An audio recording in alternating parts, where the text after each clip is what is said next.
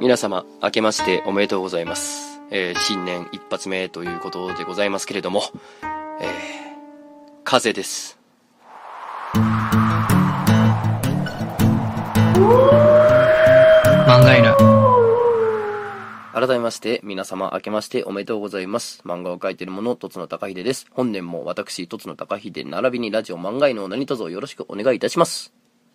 えー、ということで風邪をひいております。ねやっぱね、実家帰るたびにお前風邪ひいてないってこう言われそうやねんけど、あのさ、実家ってね、めちゃめちゃ寒いんですよ。なんか実家って寒くない？基本的にさ、やっぱ今自分がね、一人暮らしなり、まあまあ結婚してでも何でもいいんですけど、今自分がさ、住んでる家、まあマンションでもアパートでも一軒家でもさ、より、やっぱ基本実家の方が古いやん。だそういうことなんかな。なんか実家ってめっちゃ寒いよね。僕の実家もすごい寒くて、僕のその部屋とか、もう起きたら携帯のディスプレイ結露してるぐらい寒いねんけど、部屋の中で息白いぐらい寒いねんけど、寒いしさ、もうカラッカラに乾燥してるし、まあそれは風邪もひくわなっていう話でして、まあすいませんね、ちょっと鼻声気味でお聞き苦しいかもしれませんが、ね、何卒ご容赦ください。一生懸命直してますからね。もう仕事始めや言うのにさ、もう寝込んでる場合ちゃうからね。ほんでまあ、2018になったわけですけど、もう未来やね、2018やで。2000年におぎゃーって生まれた子供がもう高3やで。すげえよな。2000年に生まれたって。ミレニアムですよ。あの時だからね、1000年代が終わるっていうね。西暦1000年つったらまだ時代で言うと平安時代とかやからね。から続いてた1000年代がね、終わって2000年が始まるんや、ミレニアムや言うて。僕はその時はどこやったかな大阪城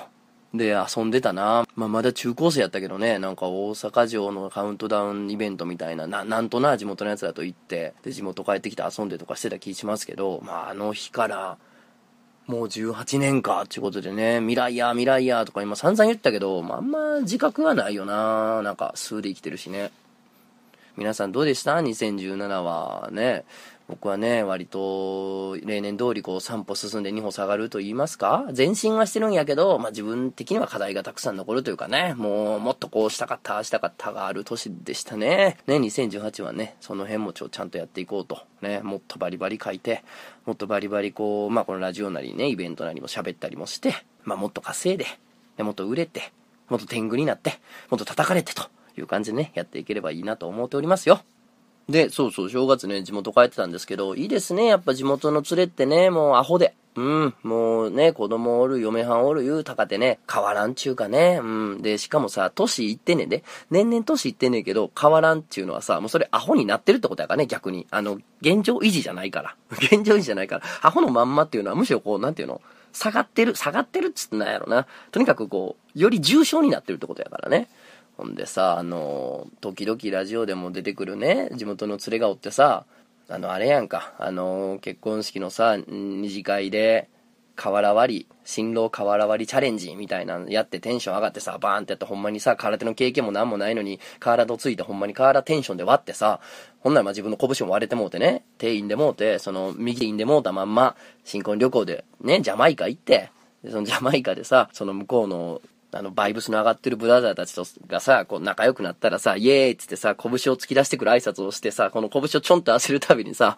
悲鳴を上げてたっていうね、まあその地元の連れですよ。と、まあまた飲んでたんですけど、なんか最近あったっつったら、なんか年末に、まあ我々のね、地元のまあ小汚い飲み屋たくさんあるんですけど、まあそこで飲んでたら、まあ横にあの、小じのおっさん座ってんって言うのよ。カウンターで飲んでたらね、小じのおっさん横座って言うて、まあ無茶な言い方するよ。もうそれは、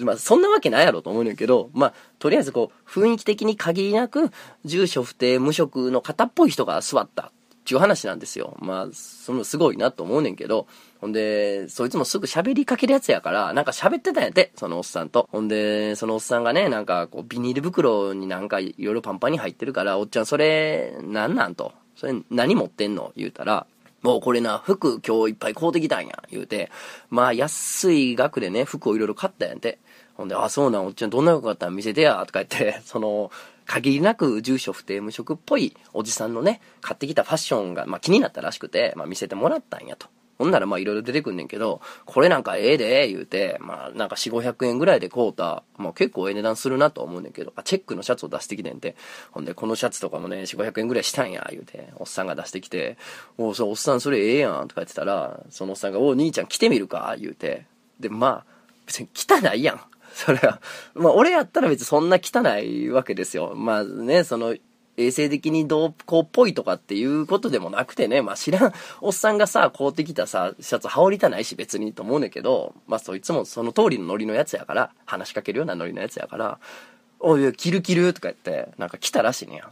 ほんなら、もう、ババ似合いしたらしくて、激似合いやと。もう、めさめさ似合って、その、着せたおっさんも、えってなって、周りのその知らんお客さんたちも、ええっ？てなるぐらい、もう似合ったんやって。ほんで、鏡で見たら確かにもうバチクソ似合ってると自分には。ほんで、うわ、似合ってるやんってなって、そのおっさんも、もうそれ兄ちゃんやるわと。もう、兄ちゃんが木めっちゃ似合ってるから言うて、その、おっさんにもらったそのシャツがもう今一軍のおしゃれや言うてたけどね。心温まるよね、その、まあ、なりの汚いおっさんちゅうかね、その、もう満勤のね、ほってこてのおっさんからもろたね、シャツを今日も着こなして遊びに行ってますっていうのいいよな。なんかこう、タフで。うんなんか、ちょっと憧れるよな。アホやけど。いや、でもさ、そのシャツさ、まあ俺見てないねんけど、まあ言うぐらいからよっぽど似合ってると思うねやんか。だからそれでバシッと決めてさ、まあ例えば原宿とか表参道さっそうと歩いてて、なんかこうストリートスナップのさ、なんか雑誌のさ、取材みたいなんでさ、ちょっと写真撮らせてもらっていいですかとか言って撮られたとして、捉えたとして、なんかそのどこのメーカーなんですかとかさ、どこで買ったんですかみたいな話になったりするやんか。その時にさ、いや飲み屋で横に座ったホームレスプおっさんからもろたって言うんかな？言ってほしいよな。ちょっとそれは激渋やんな。まあそんなこんなでね、まあ地元をいろいろね、楽しんでたわけなんですけど、いやしかしね、実家よ。実家。まあその寒くて乾燥してるから風邪ひいたなんて言ってますけど、やっぱ実家ってさ、住まれへんよね。もう、出ちゃうと、一回出ちゃうと、まあね、これ聞いてらっしゃる方にもね、あの、もちろん実家出てる人もおれば、まだ実家住んである方もおると思うし、まあまだっていうか、まあずっと住む人もおるとは思うねんけど、それはいいとか悪いとかじゃないんやけど、まあ少なくともね、一回出ちゃうともう一回住むんって、結構きついよなと思うのよね。いや、滞在はできるで、滞在は。やけど、住むのはむずいよな僕も割と実家住んでた方で、多分24、5ぐらいまでは住んでたと思うねんけど、まあそっからまあまあもう随分一人暮らししてるけど、うん、あんだけだから住んでた。まあ言ってみたらさ、人生の半分以上はまあまだ余裕で住んでたわけですよ、実家にね。24、5まで住んでてんから。それやけどもう一回住めっていうのはちょっと厳しいなって思うよね。やっぱね、あの、大人ってさ、マイルールが出来上がってくるやん。自分のルール。ね、それがさ、食い違っていくもんね。大人同士で。家族でもやっぱり。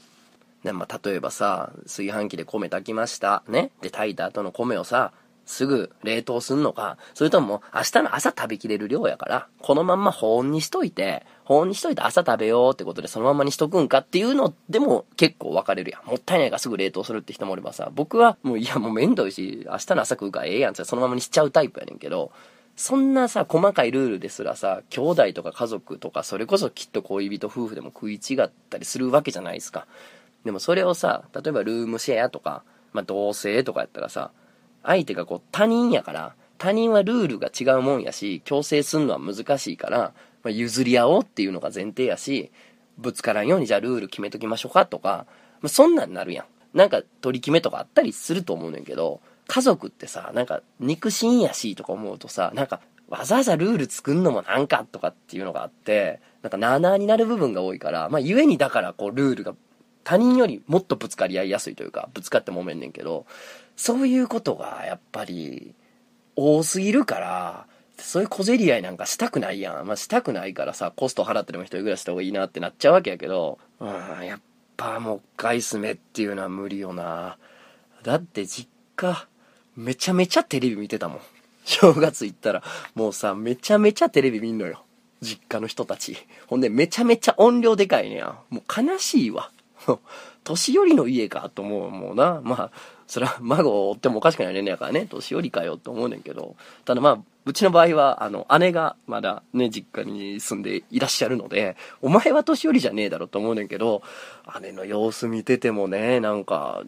若、若い感じは一切しないというか、ちょっと結構やっぱ時が止まってんな、この空間はって思ったりもするよね。うん。なんでね、あのー、それはね、実家住んでる方がいいとか出てる方がいいとか、いい悪いの話だこれ決してないよ。決してないけど、ただまあこれからね、今実家住んでてこれから出るって人は、まあ覚えとくといいかもしれんね。もう一回住み直すのむちゃむちゃむずいやろうってことはね。ただね、ただ猫がおんねんな。うちは実家ね、3匹猫おるから、もうそれは最高やな。もう変わるガールスっていうね。裏返しては水、裏返しては水よね。繰り返したお正月でしたよ。うん。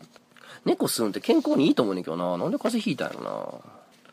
さあ、じゃあ新年一発目、ちょっといろいろお便りいっちゃおうかしら。ね。はい、じゃあ行きましょう。お名前、ワシンさん。えー、いつも楽しく拝聴しております。ありがとうございます。えー、元薬物中毒者のワシンと申します。元薬物中毒者というですね、自己紹介、結構斬新っすよね。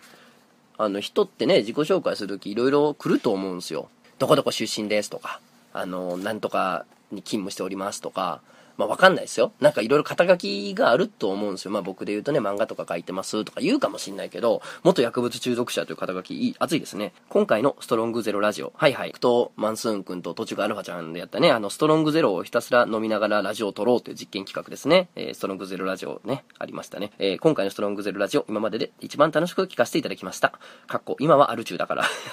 今はアル中なんかい。えー、これから油断せず、最高ラジオと同じく毎回聞いてまいります。あ、ありがとうございます。ね、聞いていただいて。えー、本当に楽しい時間をありがとうございました。ということでですね。あのー、すごいですね。元薬物中毒者にして現アル中のですね、方も聞いていただいてるということでですね。あのー、何かしらのね、えー、いい、いい意味での、いい意味でのトリップの一助になれば幸いかと思いますね。僕のラジオが。はい、えー、じゃあ、これ行きましょう。お名前、ブチギレ三蔵法師さん。ブチギレ三蔵法師。なんやろな、三蔵法師ってさ、天竺にあの、京都に行った偉いお坊さんやろ。何やったら切れんねやろな、三蔵法師って。やっぱあれかな、友達から漫画借りた時にさ、ここまで読んだってしおり代わりにさ、あの、コミックスのカバーをさ、ガンってそこに突っ込まれたら怒んのかな。あれ、普通にやる人おるけど、ちょっと俺意味わからんねんな。めっちゃカバー曲がるやんと思うねんけど。お前ら AV どこで抜いてるんだ総選挙へ送らせていただきます。ほう、いいですね。えー、24歳の童貞男です。はいはい、来ましたね。ありがたいですね。あのさ、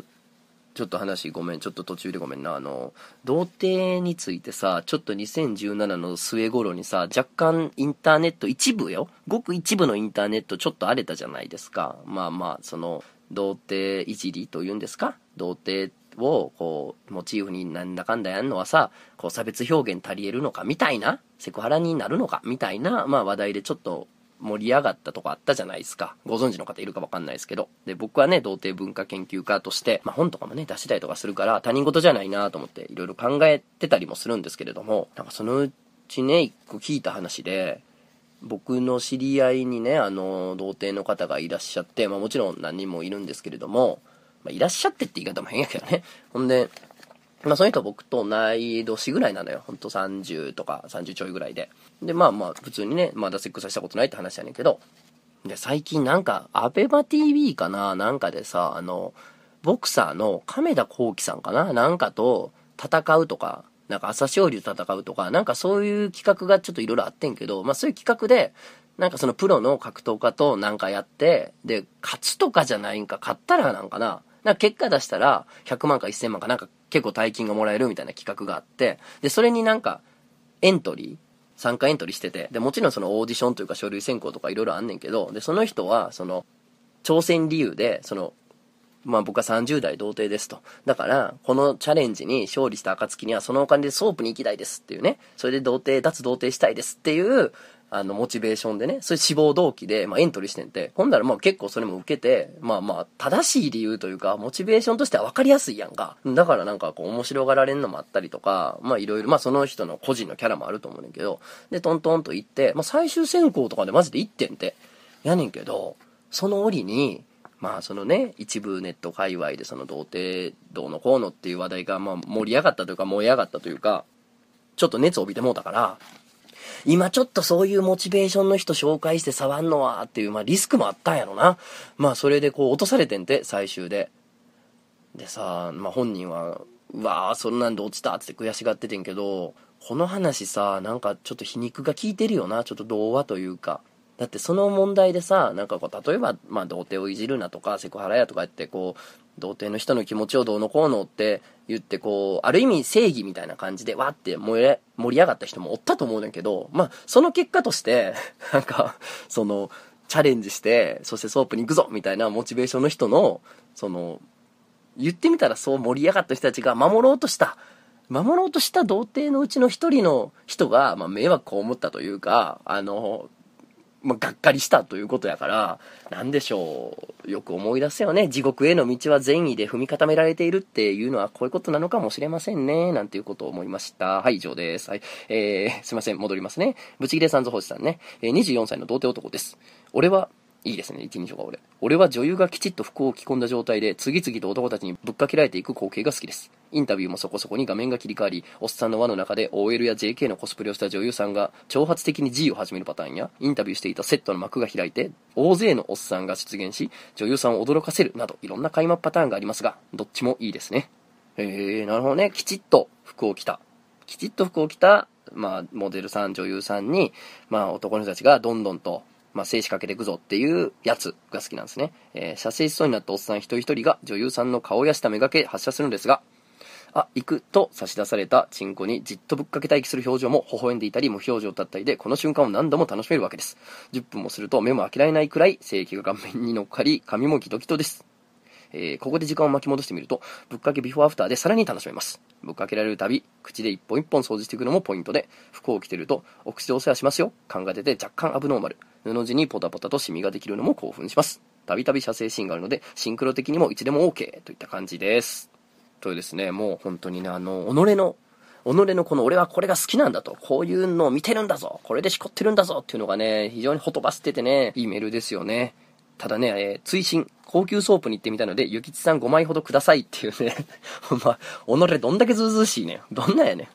誰がお前見ず知らずのお前、ブチギレ三蔵法師にお前5万円やんねん。俺が使うわ、そんなもん。ソープ行ったことない。そんなもん。なんかすごいという噂を聞いてる。すごいな。でもね、いいよね。こういう、こういう傍若無人さたまらんよな。もうさ、24なわけやろ。そうやね。なんかさ、中高生のさ、なんかチェリーボーイですっていうのとさ、違ってこう、なんていうの、こう腹の座ってきた感じ？ねいいよな。堂々と、勝負行きたいから、諭吉をよこさんかいという感じね。もうその調子で行ってほしいですね。こういうね、なんかこう、平和な感じいいよね。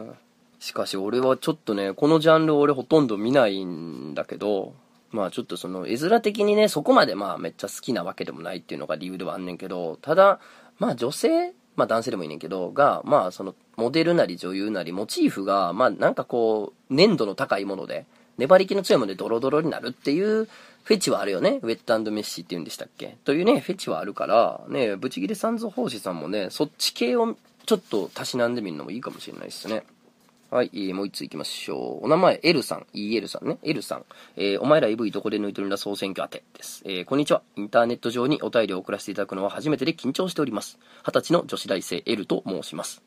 ほら、来ましたよ。ね、24歳。童貞でごわすという人のね、後にはね、二十歳の女子大生からのお便りでですね、皆さんのですね、喉の渇きを癒せればいいかなと思うんですけれども、えー表題のお前ら AV どこで抜いてた総選挙ですが、私はディープキス、えー、ベロ中心で抜いております。正直、自分には他の抜きどころもあるような気がしてお便りを送るのをためらったのですが、この部分は自分の性の目覚めと関係するものだったので選ばせていただきました。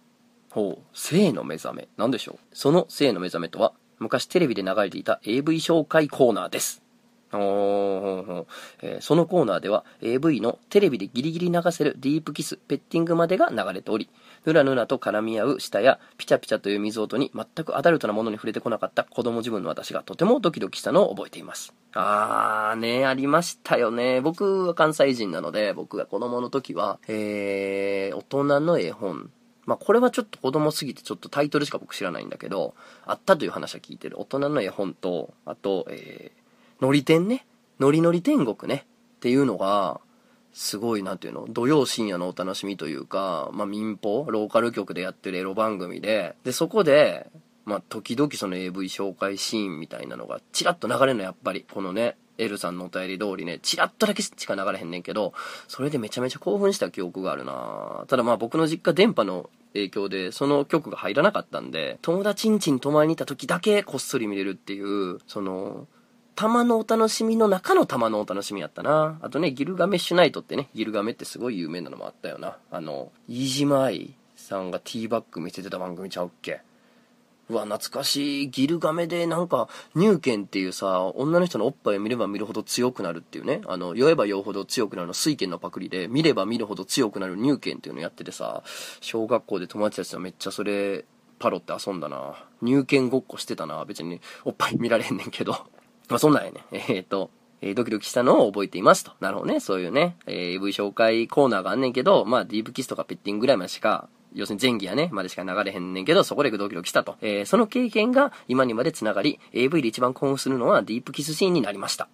ああ、なるほど。自分のね、あの、最初のね、初期体験性の目覚めと連動してるから、すごい今でもそこに興奮しちゃうってことやんね。これはもう AV どこで抜いてるんだ総選挙コーナーというか、芽生え、芽生えのコーナーやな。うん、芽生えのコーナー作らなあかんな、また。えー、数あるディープキスの中でも、舌を絡めながらピストンする、いわゆる上の口も下の口もぐちょぐちょに混じり合うところは格別の色素を放っているので、とつのさんもぜひご覧ください。突然の長文乱文失礼しました。これからのますますのご活躍をお祈りしております。あのさ、いや、あの、二十歳の女子大生、L と申しますって書いてるけどさ、二十歳の女子大生ってさ、下の口って言う？俺、30代のおっさんやねんけど、言わんで。いや、今の子逆に言うの？下の口って、その、あの、え？マジか？俺ら全体的に騙されてないか？ちょっとしたおっさん味が、おっさん味が出てるぞ。まあ、いっか。女子大生やと信じよう。な。その方が世の中平和やもんな。うん。ただまあこういうね、なんかこう、初期、初期衝動うん、やっぱその芽生え芽生えと連動してるっていうのは、こう、非常にいいですよね。市場がある叙情的っていうのかないいお便りだと思いました。正月をそう何をね、読んでるんでしょう、私は。さあ、じゃあ最後は、えっ、ー、とね、なんかあるのコーナーのお便り読みたいんですけど、これね、なんか、ちょっとした奇跡でもないんですけど、まあちょっと面白い偶然が起こってたので紹介させてもらいます。はい、えー、お名前、炙り角煮定食さん。炙り角煮定食ね。うわいい、腹減った。えー、とつのさん、はじめまして、炙り角煮定食と言います。えー、ラジオ漫画犬。お二人の頃から欠かさず聞いております。階段階が大好きです。あー、またね、近々またしますよ、階段階。で、なんかあるコーナーへの投稿なのですが、私は数年前から大食いになんかあります。うん。きっかけはおそらくツイッターを見てる時にたまたまタイムラインに流れてきた、防服、えー、まあ、腹がめちゃめちゃ膨れてってことだよね。防服のフェチイラストを見たことだと思います。すごい、だから、お腹が膨らんでる女の子のイラストってことなのかな？今のところ大食いの YouTuber さんの動画を見てるのですが、何か違います。先日読んだ東田はじめさんのイケメンどもよ飯を食えが一番ピンときました。このなんかはどうしたらいいでしょうか？何かおすすめの動画や漫画などありますか？よろしくお願いいたします。で、こういうね、お便りが来たんですけれども、えー、他にもお便りが来ております。お名前、土佐優さん。漫画犬、毎回楽しく聞かせてもらっております。21歳、大学2年の女です。えー、早速ですが、なんかあるのコーナーに投稿させていただきます。私は退職感というわけではありませんが、周りの友達に比べると大食いです。えー、どれくらい食べるかというと、お昼ご飯にカレーライス普通盛り2杯、プラスピザ1枚食べるくらいです。えー、結構食うな。えー、もう少し例を挙げると、大盛りの油そば、野菜増し、プラスライスなど、大したことないと思われるかもしれませんが、少なくとも知り合いの男の子には、ドン引きされるくらいには食事をとることができます。一人前の料理を食べた後になぜか食べる前よりも食欲が出てきて、思わずお腹空いたなぁと言ってしまうこともあります。いや、飯食いながらお腹空いたなってやつすごいよな。本物やと思う、それは。えー、これだけだと、ただただ食いしん坊だと思われそうですが、そうではありません。うん、まあ、ただただ食いしん坊や思うとるけどな。えー、私は美味しいものをたくさん食べたい、空腹を満たしたいという欲があるわけではなく、お腹に大量に物を詰めたいという欲が強いのです。うまく伝わるか心配ですが、説明させてください。お腹に限界まで物を詰め込む作業が楽しいというか気持ちいいというか、謎の快楽のような感覚に包まれるのです。お腹がいっぱいになったという状態ではなく、その過程に快感を覚えるのです。えー、食べ始めはそんな感覚ではないのですが、空腹が満たされてからお腹の限界に至るまでのその間の口に物を運び、飲み込む過程で感じるのです。うん、飲み込む過程。また、感じる時と感じない時があり、家で食べている時にその感覚が訪れることが多いです。感じている時は何というか、お腹がいっぱいだという感覚や味わう、過去味を感じるという感覚がなくなり、ただ大量にお腹に物を詰めているという感覚だけが存在します。なんならその状態だと食べ物が無味な気がします。えそれが心地よくて仕方ないのです。そのエクスタシーにたどり着きたくて大量の食事をとっている節があります。そしてこれは自分でなくてもいいのです。ほう。やったことはないのですが、他人にひたすら物を詰めたいという願望があります。要は、あーんとして私が誰かにひたすら食べさせたいのです。きっかけは、タグロさん、えー、TAGRO ですね、タグロさんですね、のヘンゼミという漫画の絵だと思います。えー、女性が胃袋の限界まで食べ物を食べさせられているというイメージ絵がありまして、当時小学生の私にはその絵がなぜか強烈に焼き付いたのです。それからというもの、自分もしくは他人の胃袋に大量の食べ物を限界まで詰めたいという願望が生まれたのです。なんか、ね、あの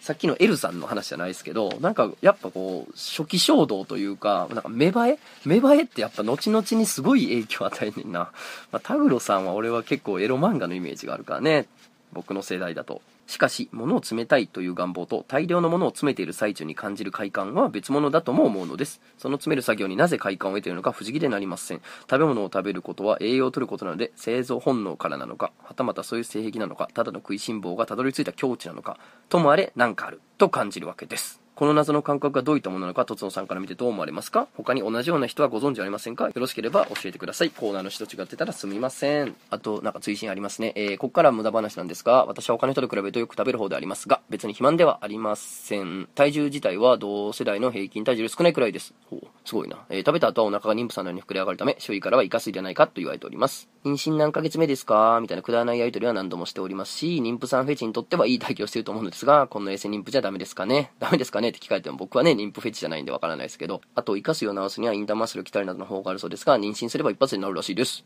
えー、知らんかった。えー、私は生かすゆえの大食いであると思うので、エセ妊婦ではなく、いつか本物の妊婦になるまで大食いを堪能したいと思っております。大食いでなくなったら、あの感覚を味わえないのかもしれないと思うと少し悲しいです。とりあえず今のうちにラーメン二郎に行きたいです。というお便りが来てるんですけど、まあ、ちょっと長くなってすいませんね。これさ、だからそういう人、知りませんか？みたいな、あの、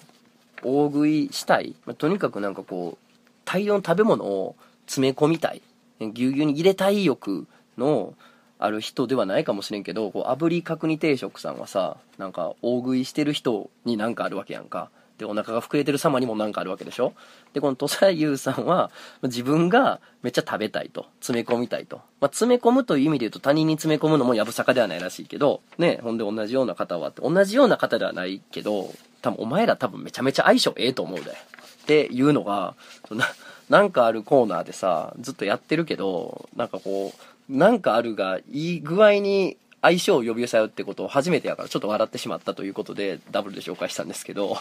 ね、あの、あなた方は多分すごく相性がいいと思うんでですね、次ね、イベントを僕がやった折にはですね、二人とも来てみたらどうかな。ほんであの、えー、ね、土佐優さんがめちゃめちゃもう食べ物を注文してめちゃめちゃ食うと。で、それを炙り角煮テーションさんがガーッとガン見して、もう満勤で見て、あ、あの人かってお互いになったら、まあなんか幸せな人生が訪れるんじゃないですかね。幸せかどうか知らんけども。しかしなんなんやろね。たくさん食べたい。なんかお腹に大量のものを詰めたい欲って何なんでしょうね。あの、喉の奥に性感帯がある人っていうのがたまにいるらしくて、まあそういう人は、なんかこう、奥深くまで何かをこう詰め込む。まあエロいことでも何でもいいんですけど、ことで気持ちよくなったりするらしいんですよね。だからさ、そのなんか性感帯じゃないけど、何かしらの快感を得る受動器みたいなのがさ、喉の奥どころかさ、食道の方にまである人なんじゃない？もしかしたら。で、なんか、食べてる時はさ、それをこう、通り過ぎていくわけやん。食べ物が通り過ぎていくだけやから、一瞬しか気持ちよくないかもしれんけど、詰め込まれていくとさ、なんかどんどんそこが圧迫されて、なんか常にいい、ええー、感じ、ええー、塩梅やわー、みたいな、ごってーわーってなるんかなっていうことなんかな。で、なんか自分が気持ちいいと思うことは、なんかこう、他人がされてんの見ても、人間ってちょっと共感したり同化する生き物やから、うん、気持ちいいと感じてるから、人にも冷たいとか、っていう無理やりの、無理やりの理屈付けはできなくもないかもしれんけど、まあいいか、なんかあるわね。そういうコーナーじゃないんでね。あの、なんかあるねって言い合うだけのコーナーなんでね。それでいいんすけど。はい、とりあえずなんかこう、こいつら相性がいいんじゃないかのコーナーでした。さあ、ということでね、新年一発目は一人会から始まったわけでございますけれども、ね、次回はまあしっかり風も直してね、人とかも読んでまたやっていきたいと思いますから、本年も何卒ラジオ漫画犬、よろしくお願いいたします。はい。ね、皆さんも風邪にはくれぐれもお気をつけくださいよ。すげえね、年末年始と流行ってますからね。いや、昔全然引かんかってんけどな。なんか最近引くようになったな。いや、年かっていうのは考えたくないねんけど、まあ、やっぱあれちゃうかな。その寒くて乾燥した家で育ったから、体が強かったっていうのもあるんじゃないですかね。実際。あと、やっぱアホやったから引かんかってんけど、やっぱアホじゃなくなってきたんかな？もしかしたらね。うん、まあ、あのー、皆さんもこのラジオ聞いた後は、手洗いうがいをしっかりしてくださいよ。ね、このラジオから映るかもしれんからね。うん、それね、しっかりしましょう。あところであれ、あの、スターウォーズ見た？スターウォーズ。エピソード8ね、今公開してるけど、いや、俺も見てんけど、見たやつ見たやつ。全員さ、俺もそうやけど、見たって言った後に、どう？って、ちょっと間を置いて聞くんさ、わかるで、気持ちはわかる。俺もどう？って言いたくなんねんけど、あの、見た人さ、どう？ha ha ha